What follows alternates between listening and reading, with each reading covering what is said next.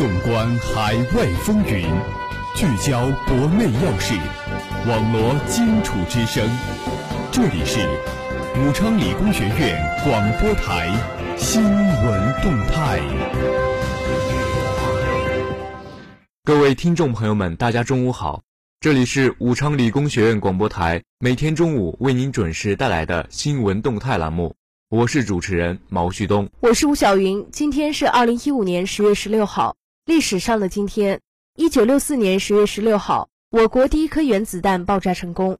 接下来进入今天的新闻三百秒。新闻三百秒，快速听世界。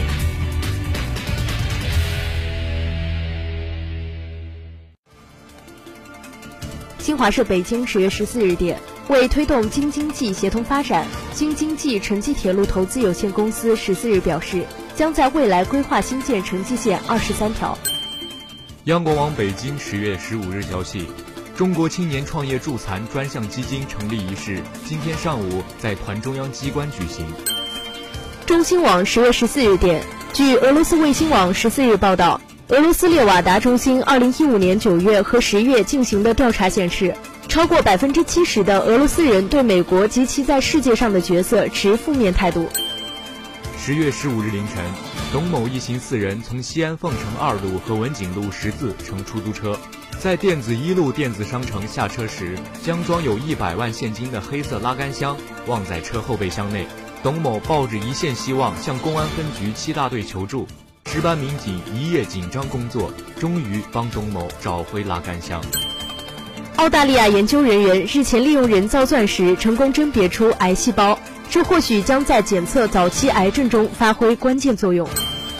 央广北京十月十五日消息，据中国之声全国新闻联播报道，民政部、公安部近日联合开展为期一年的社会福利机构消防安全整治工作，重点整治未经许可设立的养老机构。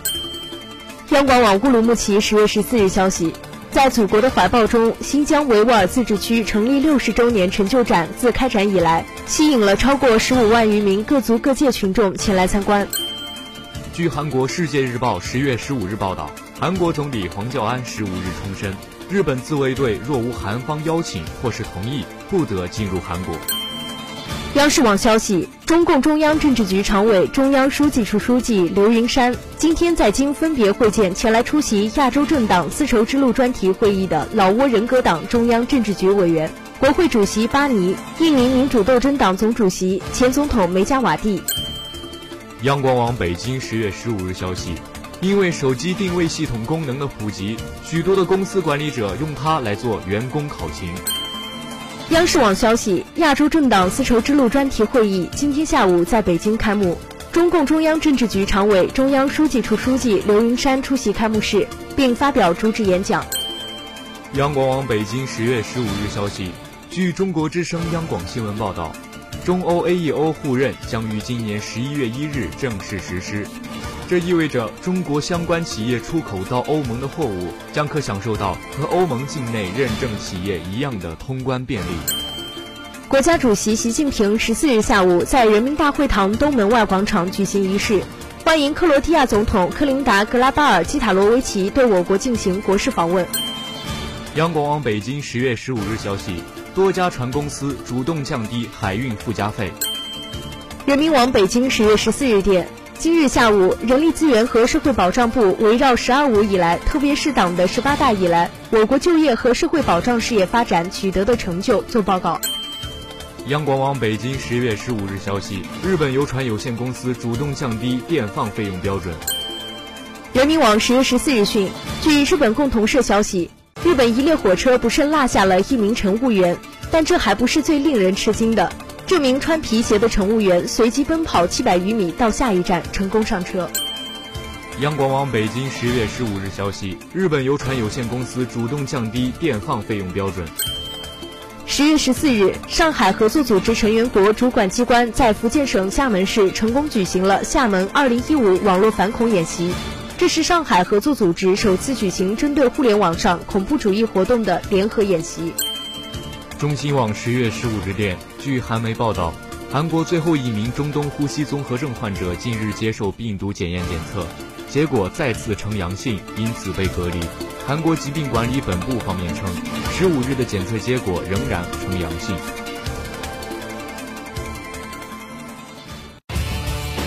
热点聚焦，聚焦热点。首先，让我们来共同关注国际新闻。美军舰进入我南海岛礁十二海里，非作战行动。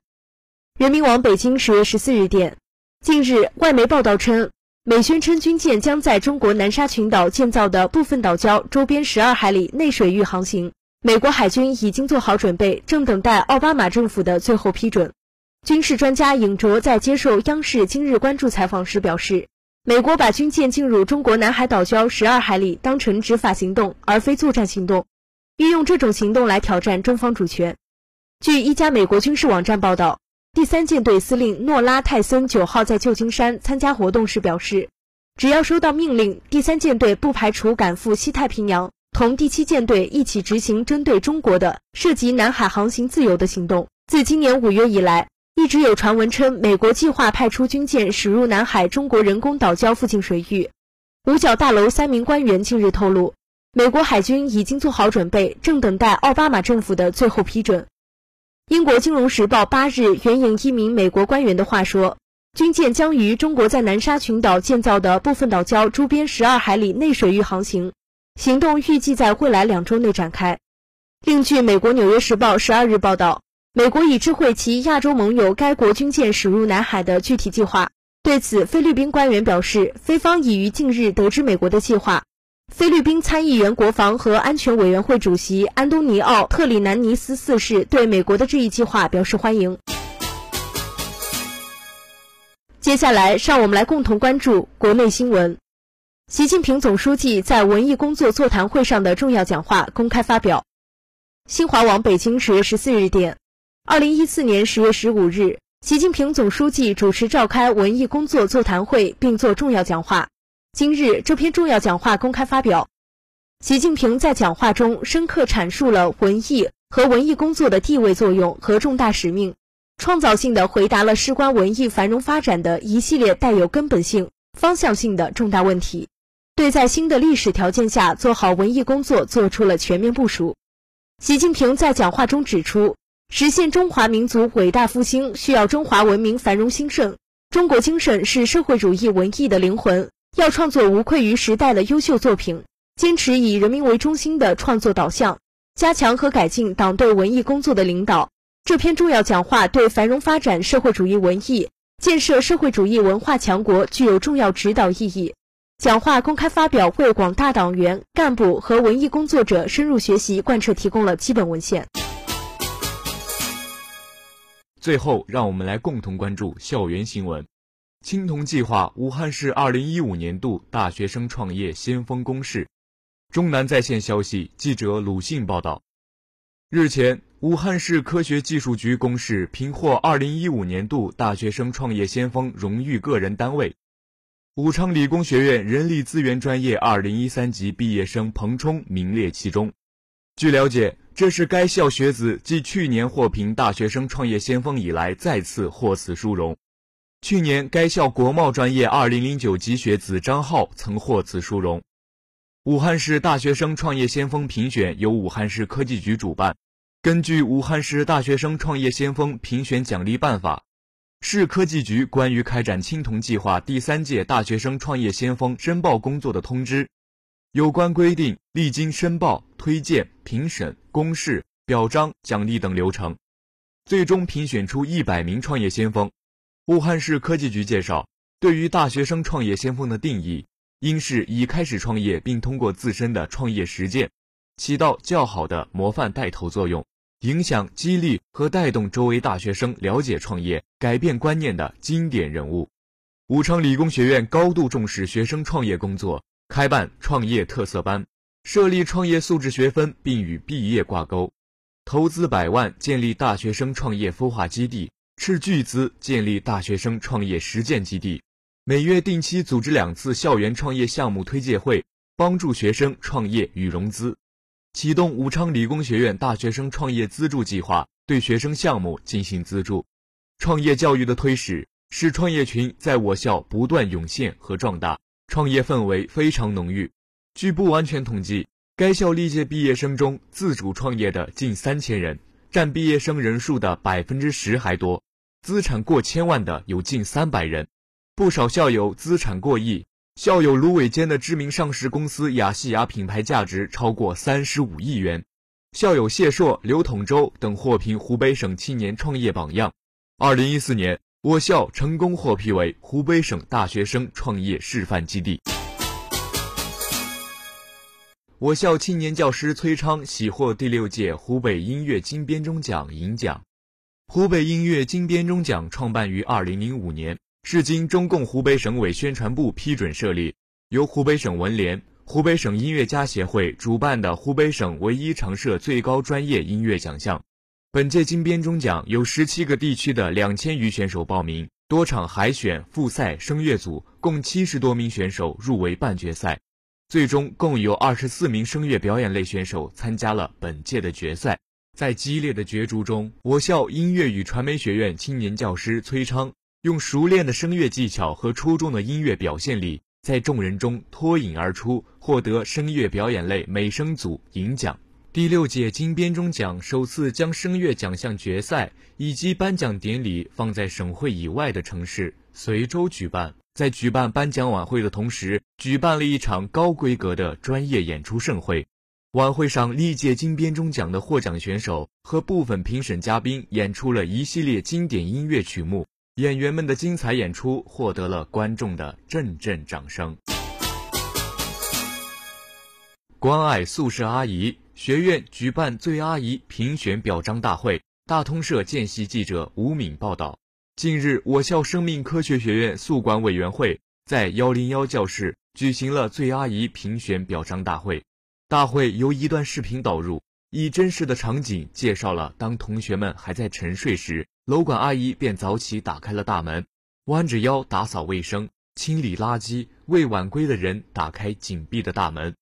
每天看守着寝室的场景，这些工作已经是走过大半辈子的楼管阿姨的每天的工作。这些事在别人眼中是那般枯燥无味，但是楼管阿姨却无怨无悔干了数年。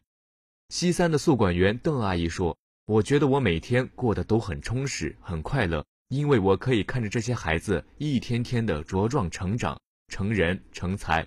我自己没怎么读过书，所以很为这些孩子高兴。他们有机会去探索知识、追求梦想，希望这些孩子可以天天开心。”学业有成，今后成为国家的栋梁之才。